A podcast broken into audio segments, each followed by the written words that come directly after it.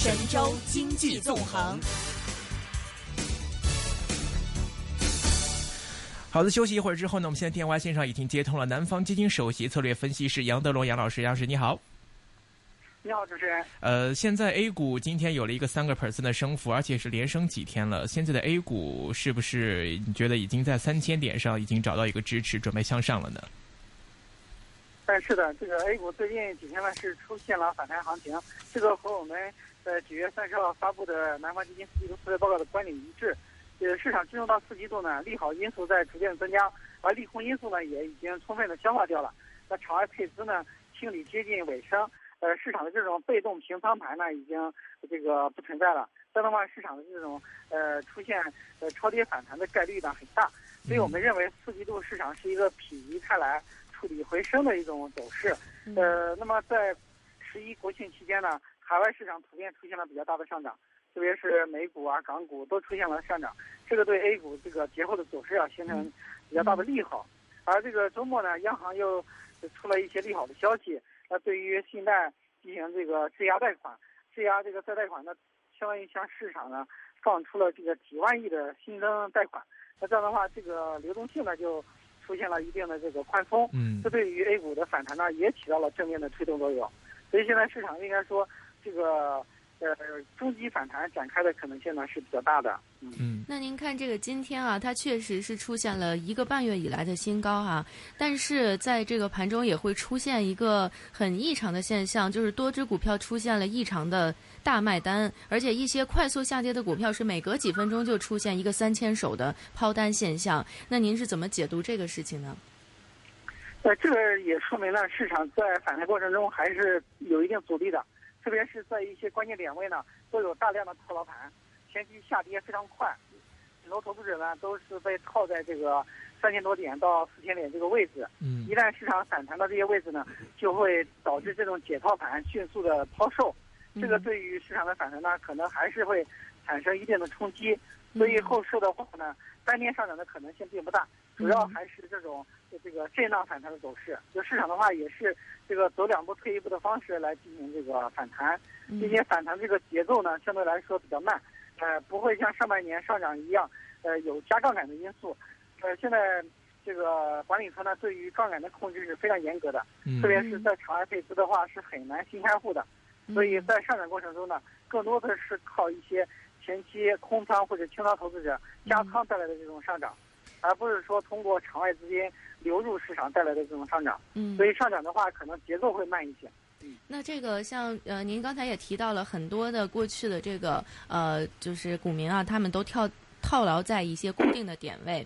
那么今天就已经出现了这种大，就是几分钟就有。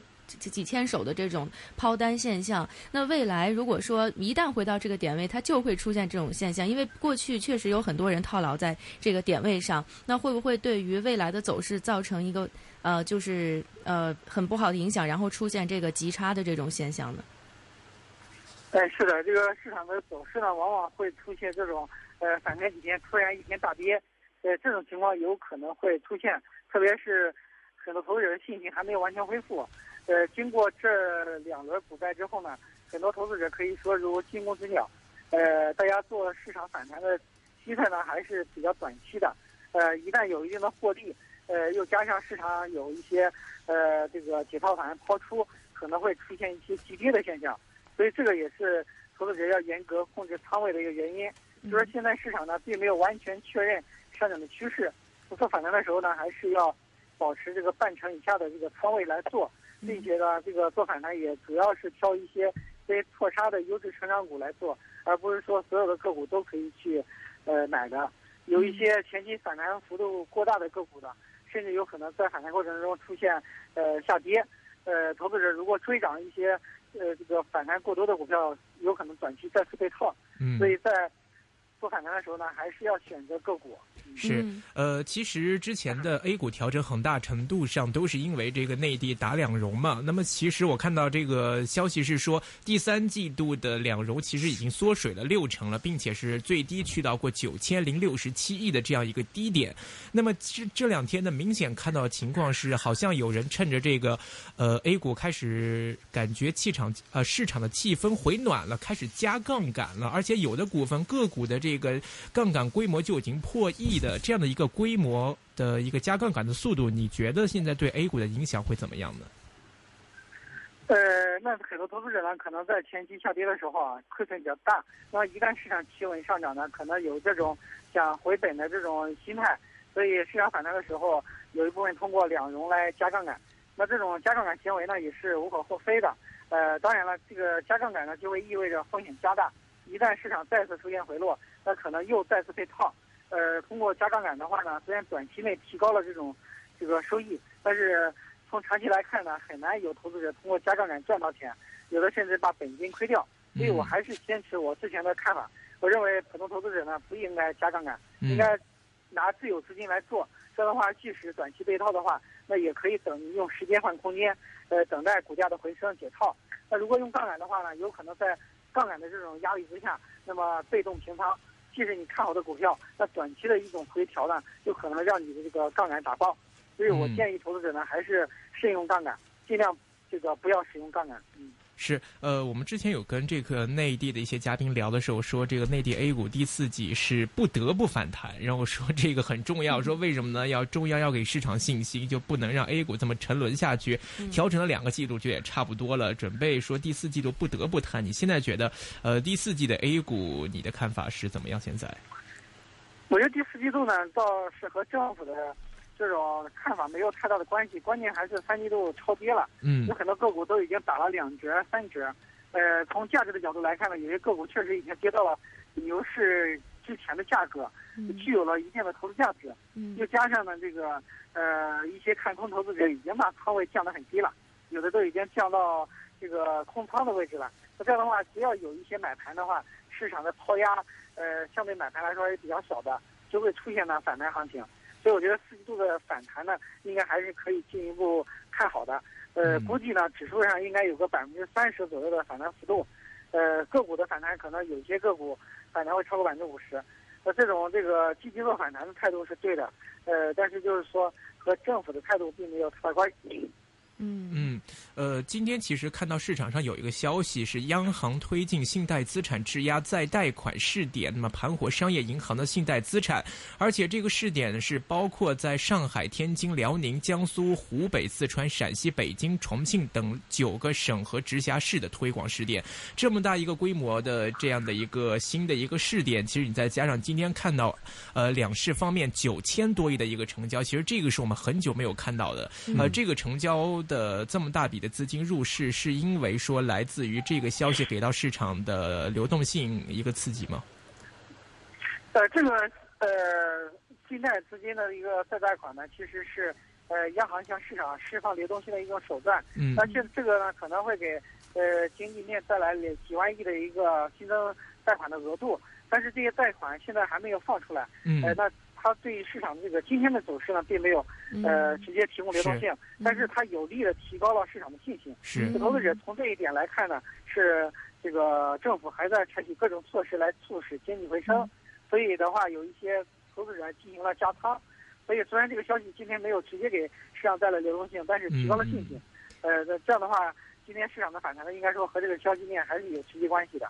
那这个就是规模啊，它这个就是信这条信央行所谓的我们中国是刺激的这个规模呢，可能会达到七万亿这个数字。那这个这个众所周知，就是我们现在的经济呢是一直处在一个不够振奋的阶段，是相对来说比较平稳的下滑吧。那在这个情况下，出台这么一个七万亿左右的政策，这个会不会有点下，就是说下药太猛了呢？呃，这个七万亿其实只是理论上的数字，真正能够呃放出去多少贷款，还是要看企业的贷款意愿。现在很多实体经济呢，没有太多投资机会，企业贷款非常保守的。嗯。有些商业银行有一些贷款甚至放不出去，出现放款难的问题。那现在给这些商业银行更多的资金去放，他们要找到足够的客户去贷才可以。所以最终能贷出去多少，呃，实现多少这个政策效果，还是有待观察的。我觉得这个七万亿是一个理论的数据，就是一个概念型的数字，但并不是说可能最后能落实到这个数字，是吧？就是您认为大大概这个消息出来也是为了提振信心，而不一定最后这个数字或者也许只实现了百分之二十或三十，这都没有人可以说定的。那如果说现在中央有的银行连这个贷款都贷不出去了，那中央在释放这么多流动性，它的目的和意义是在哪里？是啊，很矛盾呀。呃，这个这个也是结构化的，就是说。有些银行可能贷款紧张，没有额度；那有些银行呢贷不出去，这个可能也要看银行的贷款意愿，他们在风险控制的角度，呃，贷款的积极性怎么样？就是说，它积极央行呢采取这种这个原有的信贷进行盘活，呃，存量的贷款呢，其实也主要是给商业银行更大的一个灵活性。呃，商业银行可以根据自己的这个贷款政策来调整，比方说放松对贷对贷款客户的一些条件进行审查，呃，比方说原来可能。条件比较严的情况下，有些客户贷不到款，那现在呢可以放松条件给他们贷款，呃，这样的话呢可以，这个相当于给这些企业更多的资金，那这有利于刺刺激经济呢企稳回升。那当然同时呢也有可能增加这个坏账风险，这也是商业银行在实际操作中呢要留意的这个问题。呃，那这个其实和西方国家实行的量化宽松呢有一定呃类似之处。嗯。那量化宽松的话也是通过买入市场中一些债来放资金。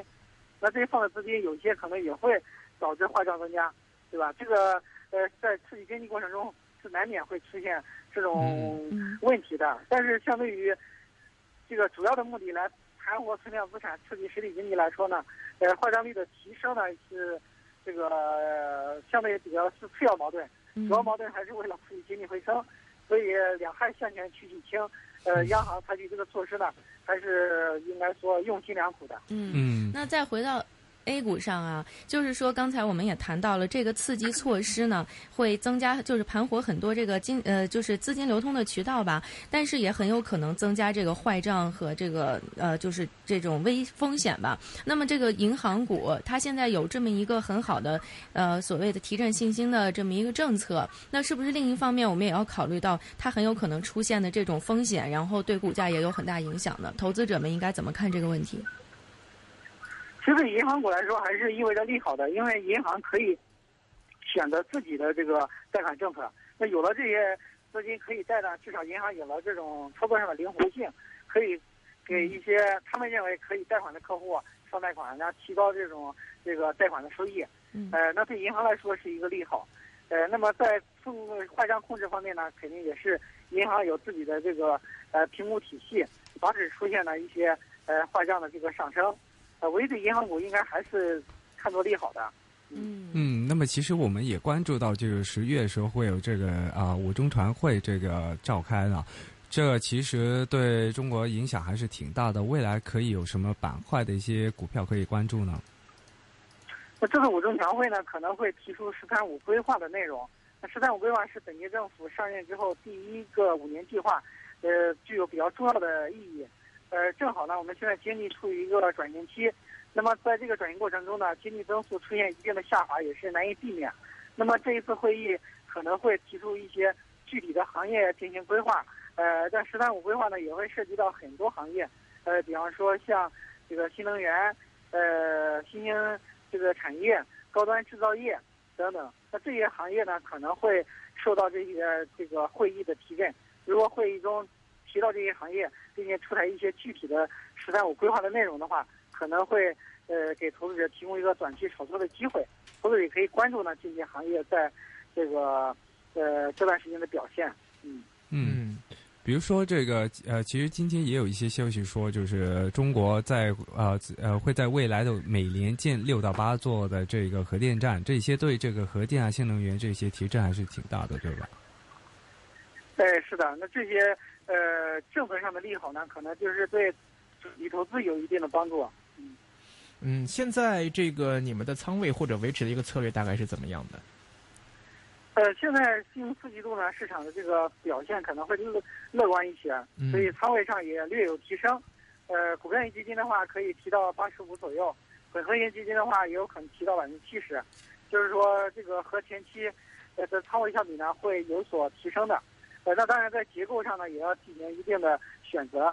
比方说，有要选一些有业绩支撑的个股，而不是选择一些仅仅炒概念的一些高估值的个股。就说这个还是维持我原来的观点，我觉得二线蓝筹的个股可能表现会更高、更好一些。就是掐头去尾，把一些大盘蓝筹股和一些没有业绩支撑的小盘股去掉，选择一些这个二线的这个成长股，可能表现会更好。行业板块方面呢？呃，行业板块的话呢，还可以继续关注有业绩支撑、有成长性的一些行业。呃，比方说像呃食品饮料、医药、呃新能源汽车、呃这个互联网、呃高端制造等这些板块。嗯嗯，明白。那么今天看到，其实 A 股呃两市的成交呢是有九千多亿了，这个成交是很久没有见到的。你预计呃现在在未来的这个两市走走向里面，你觉得这样的成交是一个正常的呃成交，还是说仅仅仅是今天出现了一个突然的放量？今天这个放量呢，是有一些这个利好因素刺激，央行对于现在这个再贷款的一个利好呢，刺激刺激大家去加仓，但这个成交量可能并不能维持很久，估计后期的话还是会在这个五六千亿的水平比较多，呃，真正能够接近一万亿的这种成交量还是比较少的，除非市场出现明确的上涨趋势，呃，都进入到右侧，那这样的话。投资者才会果断的加仓，那成交量才会进一步的放大。嗯，明白。另外，两融您看会破万亿吗？再次？哎，我觉得两融破万亿肯定是时间问题，因为投资者都是好了伤疤忘了痛的。一旦市场出现上涨的话，这种这个通过两融再加加杠杆的这种投资者还是非常多的。